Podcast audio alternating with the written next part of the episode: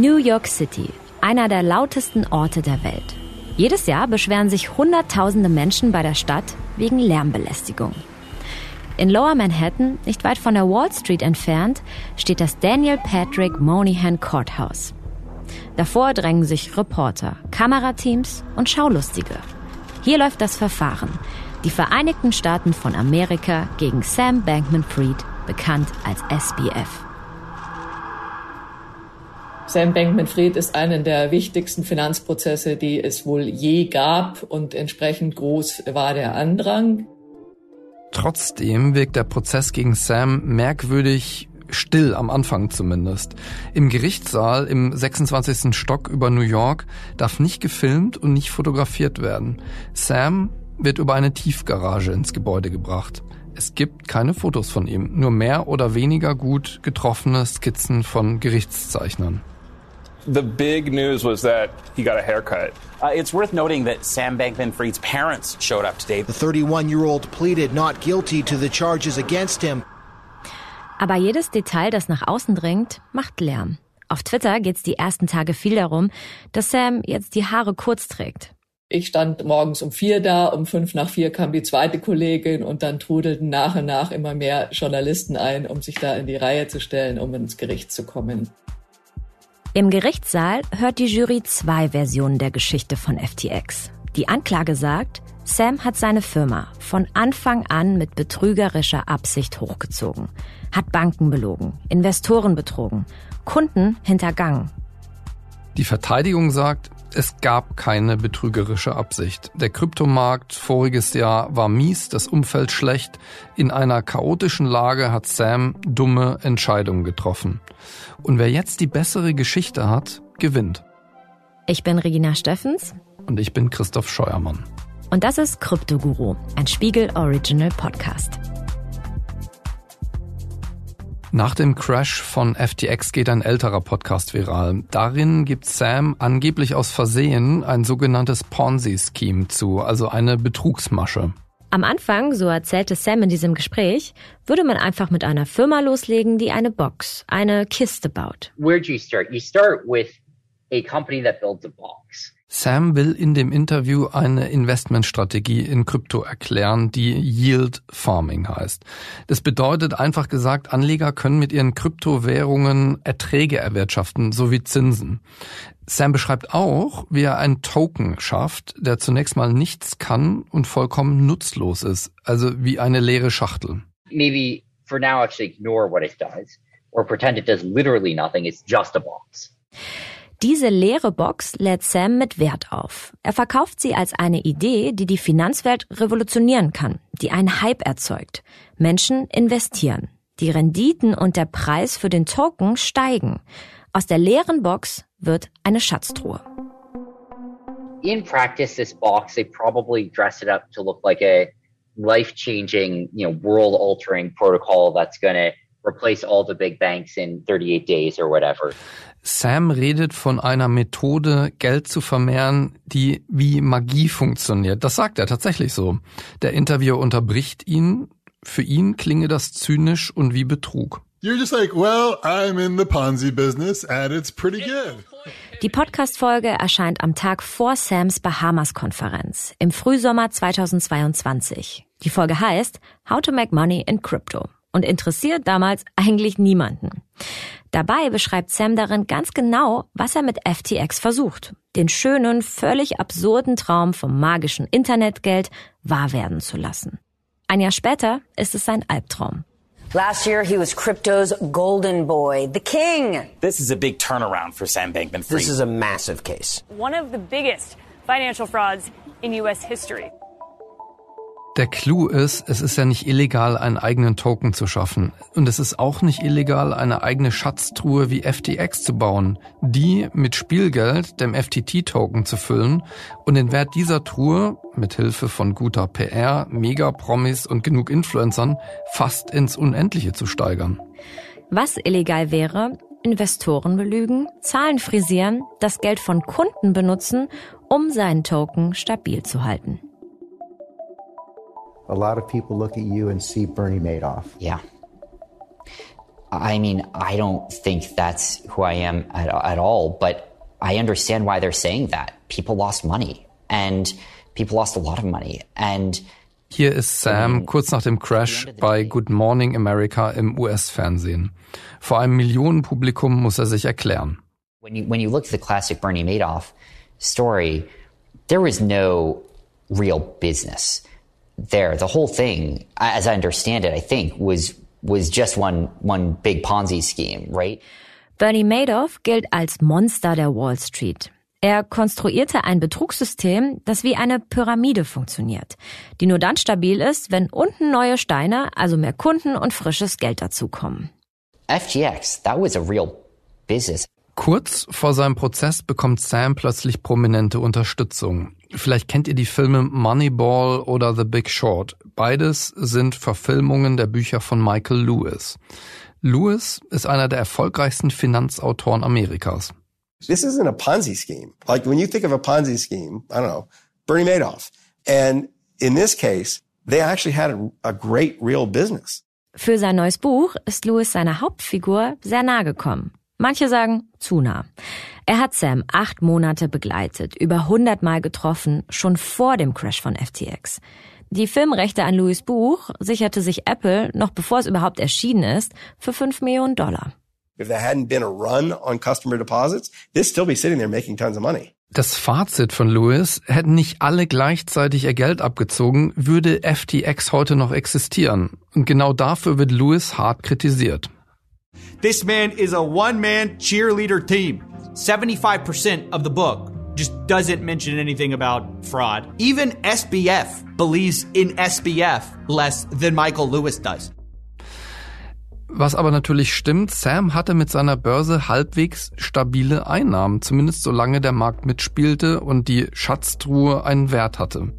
Deshalb plädiert Sam vor Gericht auf nicht schuldig. Wenn er verliert, drohen ihm mehr als 100 Jahre Knast. In dieser Folge geht es darum, welche Geschichte der Fall FTX schreiben wird. Und zwar nicht nur vor Gericht. Ist das das Ende von Sam Bankman-Fried? Muss er lebenslang in Haft? Und war es das jetzt mit Krypto? Folge 5. Schatztruhe. Well, you can commit fraud in shorts and t-shirts in the sun. I mean, that's possible too. Man könne also auch in Shorts und T-Shirt zum Betrüger werden. Das sagt der zuständige Staatsanwalt nach Sams Verhaftung im Dezember auf den Bahamas. Und sein FBI-Kollege ergänzt. And I want to be clear. This case is about fraud. Fraud is fraud. We will hold you accountable. Für das FBI und die Staatsanwaltschaft ist also klar, sie ermitteln in einem der größten Finanzskandale des 21. Jahrhunderts. Es geht hier um acht, neun oder zehn Milliarden Dollar. Geld von Kunden und Investoren. Geld, das ein heute 31-jähriger Amerikaner gestohlen haben soll. Diese riesigen Beträge sind das Verführerische an Betrugsfällen. Alle schauen auf die Milliardenverluste. Hinter diesen Milliarden stehen aber auch viele Millionen kleine Anleger. Also ich glaube, für Kleinanleger wird es wirklich schwierig, nochmal Geld zurückzukriegen. Vielleicht am Ende ein Bruchteil dessen, was sie dort hatten. Aber da wurde so viel Geld verbrannt, dass am Ende, selbst wenn es Ermittlerinnen gelingt, sozusagen ein, Teil wieder zurückzukriegen, bei den Kleinanlegern wahrscheinlich am Ende nicht viel ankommt. Unsere Kollegin und Spiegelmitarbeiterin Ines Zöttl war beim Prozessauftakt im Gerichtssaal in New York. Seit dem 3. Oktober wird Sams Fall dort verhandelt. Das ist mitten in Manhattan ein historisches Gebäude und der Gerichtssaal ist aber winzig klein, also wirklich so, wie man das aus dem Fernsehen kennt, ein kleiner Saal, in dem der Richter ähm, Kaplan vorne ähm, präsidiert, am Rande sitzen dann die Geschworenen. Es gibt zwei äh, kleine Abschnitte mit Zuschauerbänken, also alles ist historisch mit schönem dicken Teppich, Holzpaneelen an den Wänden und da sitzt der Angeklagte in der dritten Reihe vor dem Richter mit gar nicht einer Riesenriege von Anwälten, sondern einfach nur links zwei, rechts einer. In der ersten Bank sitzen die Ankläger. Also es ist ein sehr intimes Setting, wo die Leute sehr nah aufeinander sind. Der Richter heißt Louis Kaplan. Er ist 78 Jahre alt und hatte bereits den Vorsitz in einigen sogenannten High-Profile-Cases, zum Beispiel die Prozesse gegen Donald Trump, Kevin Spacey oder Prince Andrew. Kaplan gilt als harter Typ mit trockenem Humor, der seinen Gerichtssaal im Griff hat. Und Kaplan wird das Strafmaß für Sam festsetzen. Ob schuldig oder unschuldig, entscheidet aber die Jury. We are talking about years and years, maybe decades. He could be sentenced to more than 100 years in prison. 100 years behind bars. Der Prozess startet mit der Auswahl der Jury. Um ihre Unabhängigkeit zu prüfen, stellt Kaplan ihnen Fragen. Zum Beispiel, ob sie schon mal von FTX gehört haben. Einer antwortet, ja, im Podcast von Joe Rogan. Ein anderer sagt, er versteht nicht, wie Kryptowährungen überhaupt funktionieren. Der Kommentar von Richter Kaplan, damit sind sie in diesem Gerichtssaal nicht allein. Am Ende besteht die Jury aus zwölf Bürgern, drei Männern und neun Frauen aus dem Bundesstaat New York. Darunter sind eine Kinderkrankenschwester, eine arbeitslose Sozialarbeiterin und ein pensionierter Investmentbanker. Eine Frau arbeitet an einer Schule in der Bronx und ein Mann bei der Post. Alle sind ungefähr zwischen 30 und 60. Erwartet wird, dass der Prozess sechs Wochen dauert. Er gilt schon jetzt als Mammutprozess. Die Staatsanwaltschaft will 1300 Beweisstücke einbringen. Sie hat Millionen Seiten an potenziell belastenden Indizien gesammelt. E-Mails, Dokumente, Chatnachrichten. Und vor allem hat die Staatsanwaltschaft eine Kronzeugin, die Ex-Freundin von Sam. We've been hearing emotional new testimony. A pivotal witness. She testified that he directed her to commit crimes. Schon vor Sonnenaufgang warten Reporter vor dem Gericht auf Caroline Allison. What do you have to say to Sam? Sie kommt in einem altrosa Kleid, darüber ein graues Jackett und trägt einen Rucksack. Ihr Gesicht versucht sie hinter einer Sonnenbrille und unter einem blauen Cappy zu verstecken. Auf dem Weg ins Gericht wird sie von den Fotografen extrem bedrängt. When she did go into the courtroom, there was no eye contact. She walked right by Sam Bankman-Fried. They both stared straight ahead today. Carolines erste Befragung dauert über sieben Stunden. Als sie, ohne Cappy und Sonnenbrille, aus dem Gericht herauskommt, steigt sie in das falsche Auto. Zur Freude von Fotografen und Bloggern.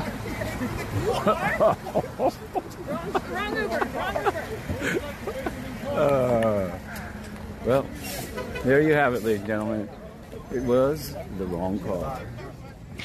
Über drei Tage hinweg wird Caroline befragt. Sie hat sich schon im Dezember schuldig bekannt und kooperiert seitdem mit den Ermittlern, in der Hoffnung auf eine mildere Strafe. Ihr drohen 110 Jahre Gefängnis.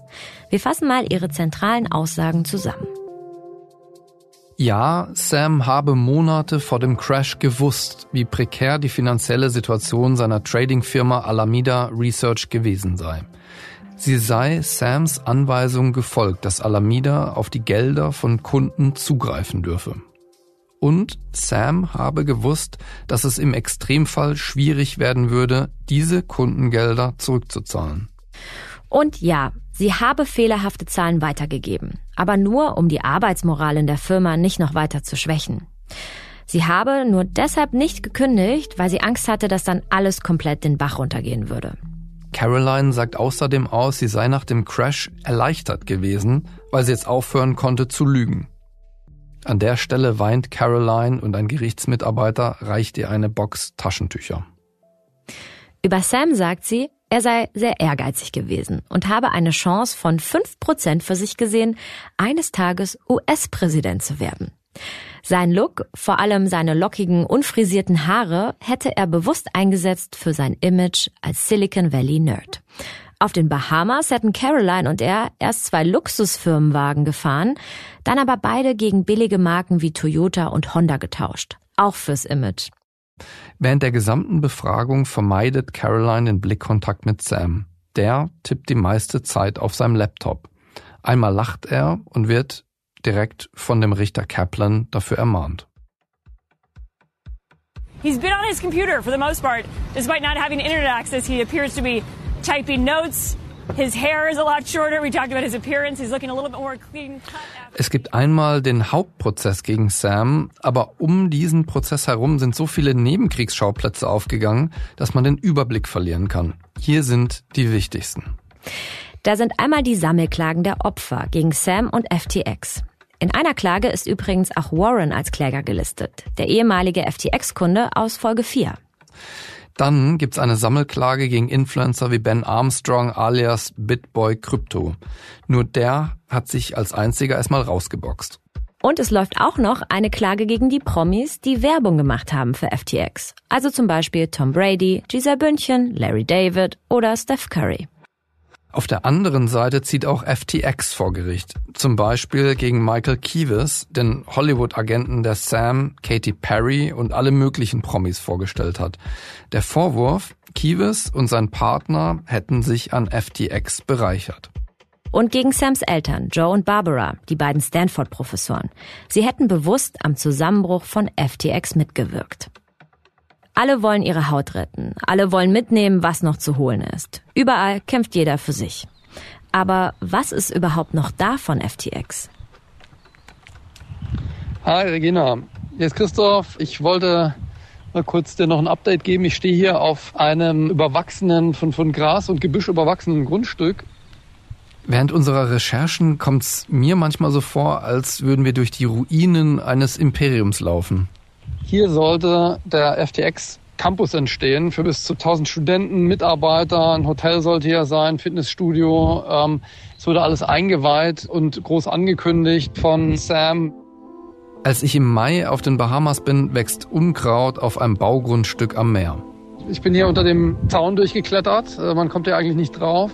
Aber man sieht ja auch gar nichts, außer einen wahnsinnigen, tollen, freien, unverstellten Blick auf das wunderschöne Meer. Und ich ertappe mich bei dem Gedanken, was für ein Vollidiot muss man sein, um mit einem halbwegs gut laufenden Business so eine einmalige Chance zu verspielen.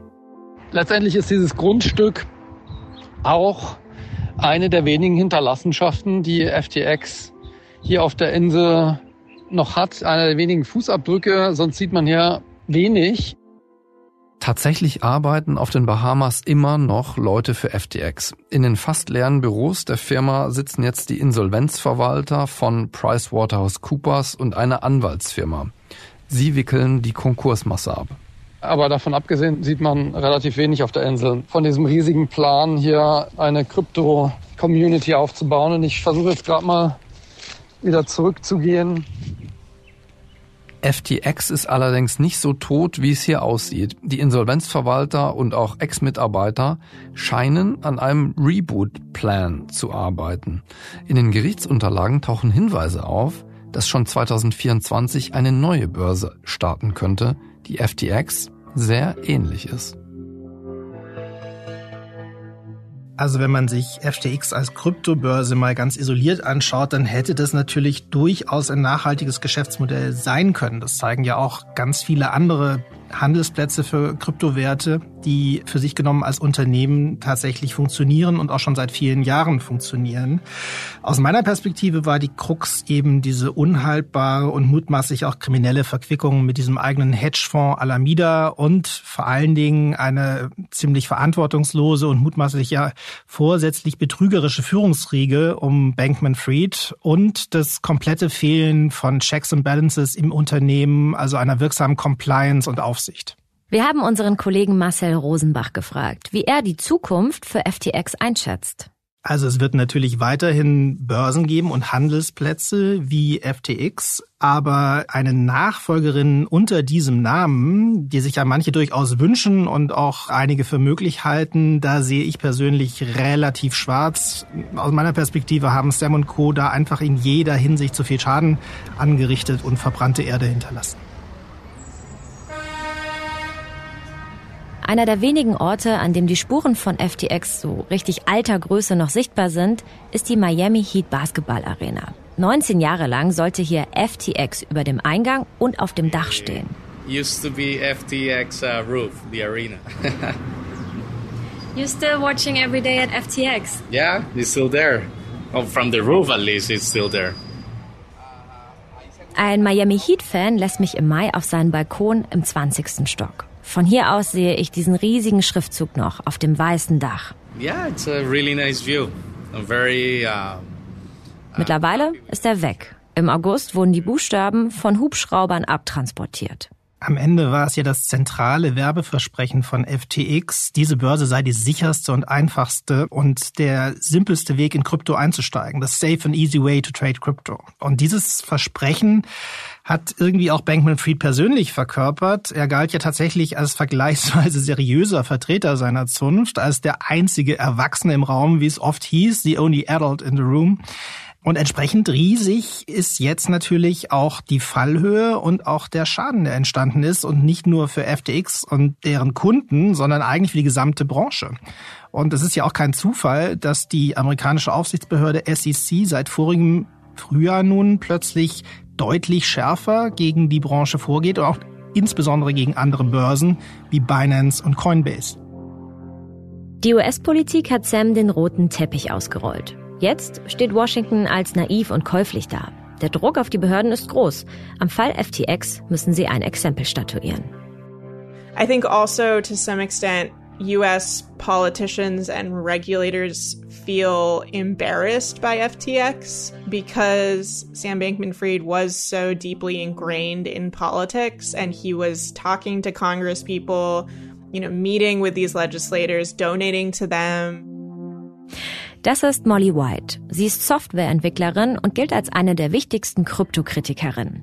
Und sagt Molly, die junge Kryptoindustrie lernt gerade viele der harten Lektionen, die die alte Finanzindustrie über hunderte von Jahren gelernt hat.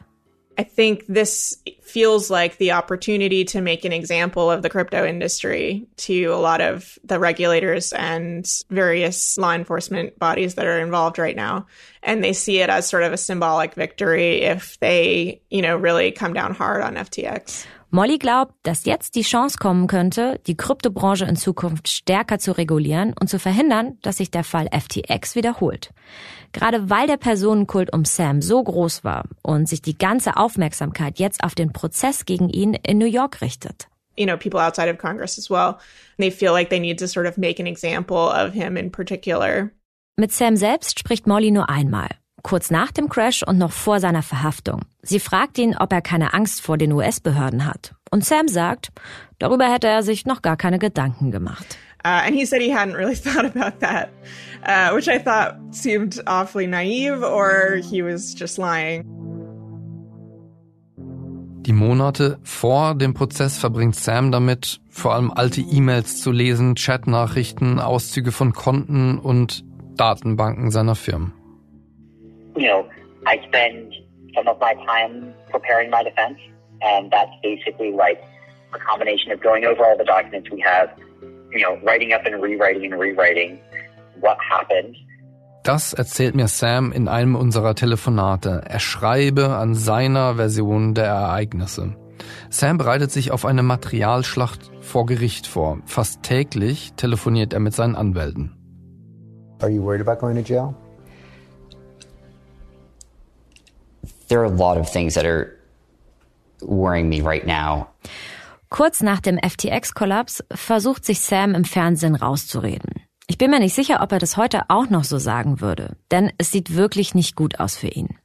Seine Anwälte kritisieren die Bedingungen in der Untersuchungshaft. Als Veganer könne sich Sam im Moment fast nur von Wasser, Brot und ab und zu Erdnussbutter ernähren. Außerdem wäre die tägliche Dosis an ADHS-Medikamenten, die Sam verschrieben wurden, zu gering, um sich vor Gericht gut konzentrieren zu können.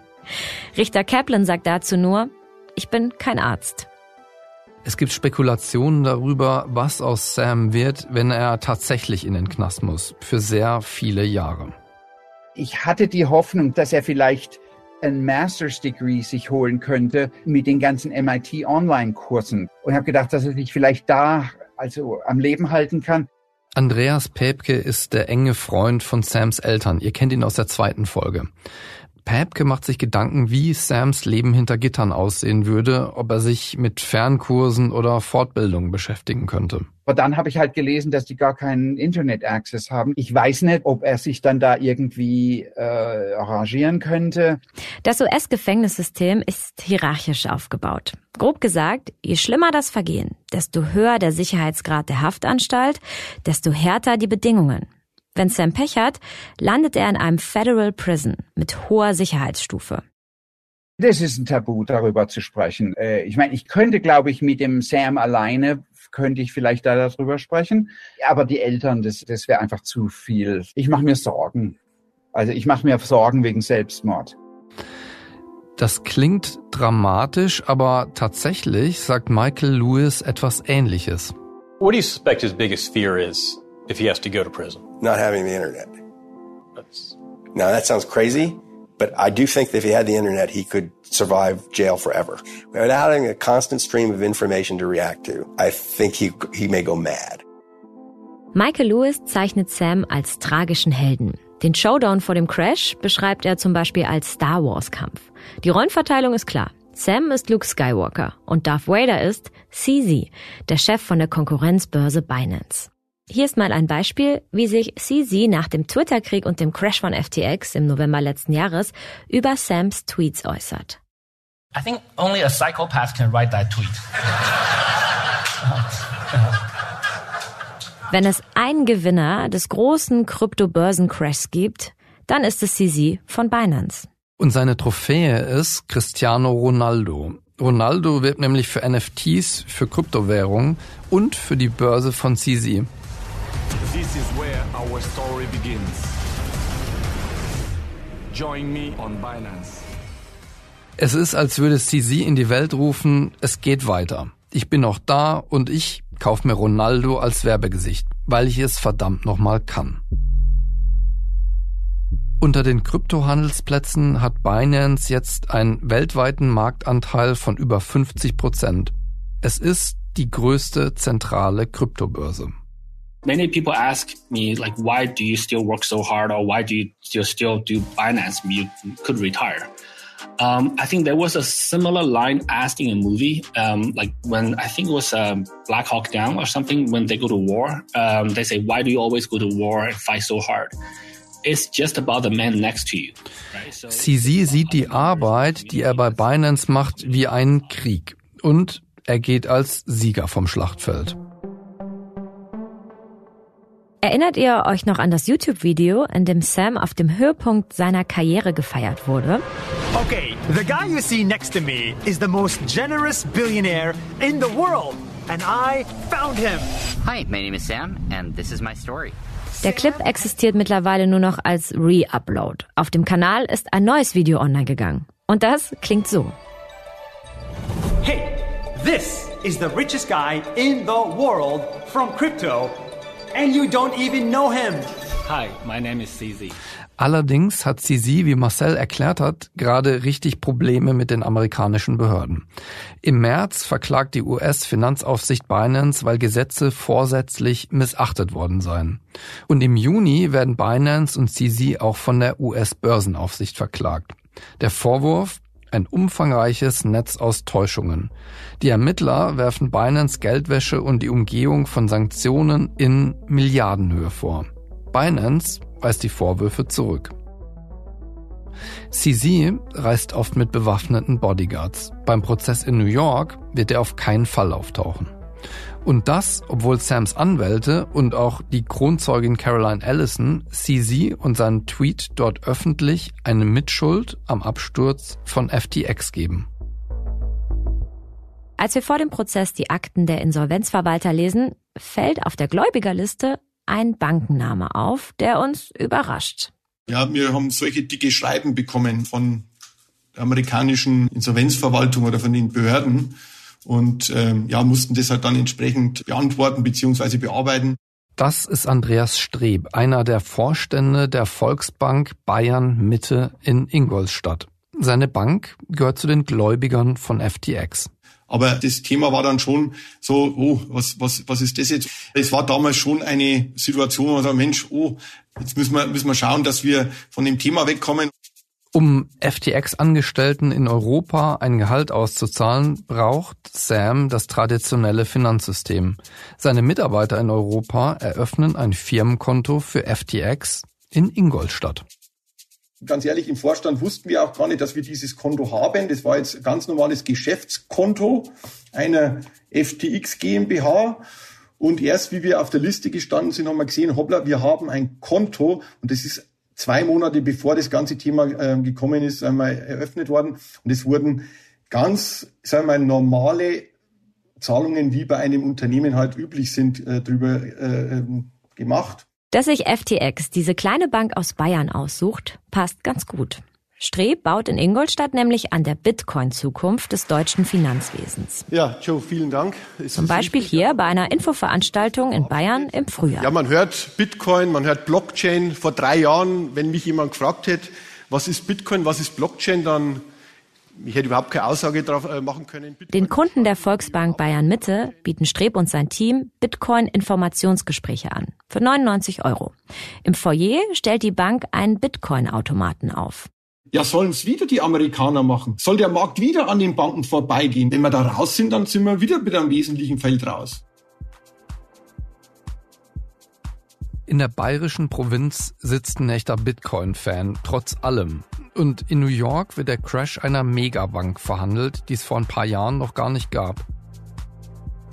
Sam Bankman-Fried dachte, er könne den Markt überlisten. Er dachte, er könne die Welt mit Krypto fluten. Aber der Zocker hat sich verzockt. Vielleicht aus Eitelkeit, aus Arroganz oder Selbstüberschätzung. Wir sind uns ziemlich sicher, dass das jetzt nicht das Ende von Krypto ist. Dafür glauben auch noch zu viele Menschen an diese Technologie. Dafür hoffen zu viele darauf, schnell reich zu werden. Dafür ist der Bitcoin als Idee viel zu verführerisch. Viele werden weiterhin Geld verdienen und auch große Mengen, wie bei FTX, verlieren. Wir sind uns allerdings auch ziemlich sicher, Sam Bankman-Fried wird nicht der letzte Kryptobanker sein, der vor Gericht landet. Das glaube ich, also ich glaube, der weiß gar nicht, dass er unser Konto hatte. Das war Kryptoguru, ein Spiegel Original Podcast.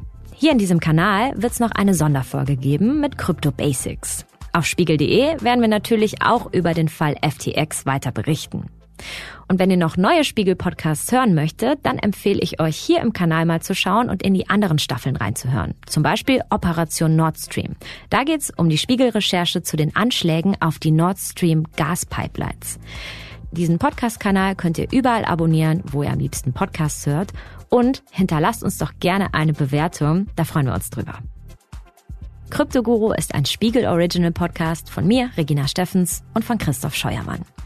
Recherche und Redaktion Roman Höfner, Marcel Rosenbach, Daniel Schmidt und Ines Zöttl. Fact-Checking Gerrit von Nordheim und Rainer Lübbert. Creative Producer Kitte Bergmann und Jasmin Yüksel.